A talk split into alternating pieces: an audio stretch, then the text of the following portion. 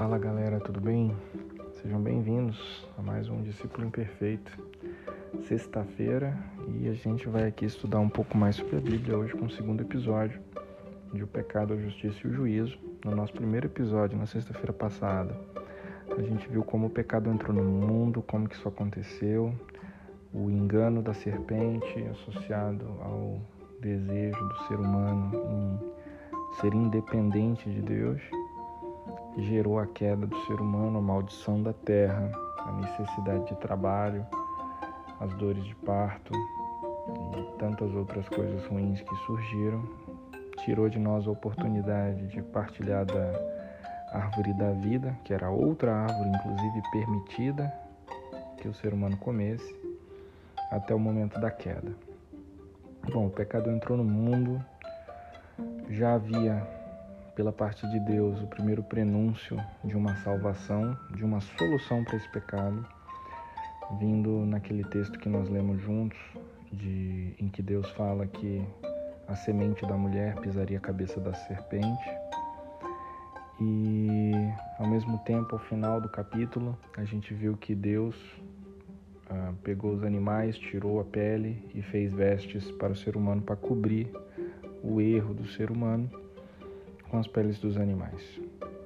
Hoje a gente vai para a parte da justiça de Deus. E a justiça de Deus vem a partir do pecado, porque esse pecado ele precisa ser corrigido, porque Deus é um Deus perfeito. E essa perfeição divina não pode estar no mesmo ambiente contaminado pelo pecado. E Deus, no seu grande amor, ele deseja ter um relacionamento com o ser humano. Então, de alguma forma, a justiça precisa ser feita. Se a gente for de volta lá para Gênesis, a gente vai ver que Caim e Abel, filhos de Adão, ambos separaram alguma coisa para oferecer a Deus. Caim ofereceu algo que ele tirou dos campos e Abel ofereceu a carne e a gordura de animais e sacrificou a Deus, e assim Abel foi aceito e Caim foi rejeitado. E a partir daí já começa uma certa tradição judaica de oferecer sacrifício, sacrifício de animais, para o perdão dos pecados.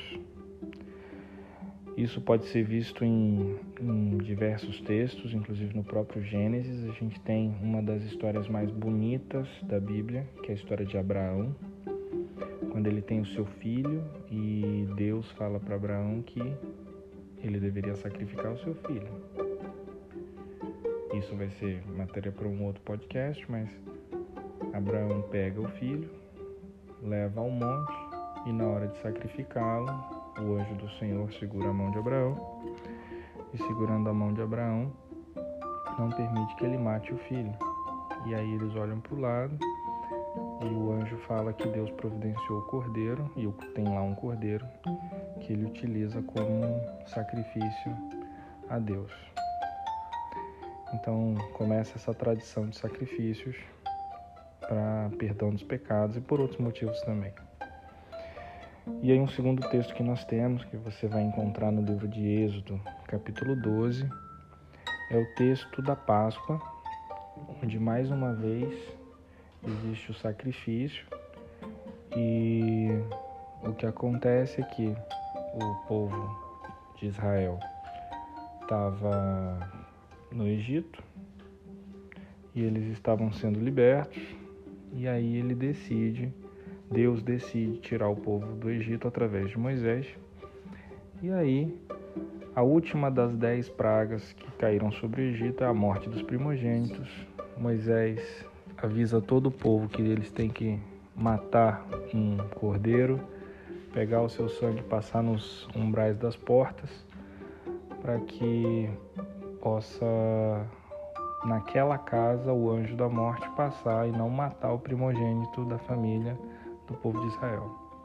Isso acontece e é mais um sinal de que a forma da resolução do pecado é através do sangue e do sacrifício. Isso está lá em Êxodo 12, no relato da Páscoa, na Páscoa judaica. Muito bem, então a gente já sabe que a justiça de Deus vai se dar através de sacrifício. E aí algumas dúvidas podem surgir, como por exemplo, mas será que o pecado ele é transmissível? Será que dá para eu responder pelo pecado de outra pessoa? E a gente tem um texto para tirar já essa dúvida em Ezequiel, o texto de Ezequiel 18, 20. Tem um texto muito interessante sobre isso, para dirimir qualquer dúvida, diz o seguinte: é, Aquele que pecar é que morrerá. O filho não levará a culpa do pai, nem o pai levará a culpa do filho. A justiça do justo lhe será acreditada, e a impiedade do ímpio lhe será cobrada. Ou seja, isso já só esse texto, um versículozinho do livro de Ezequiel já mata um monte de teoria ou teologia estranha que a gente vê por aí. Então o pecado ele não é transmissível, o pecado ele é seu. E aí a dúvida é, mas será que será que você pecou?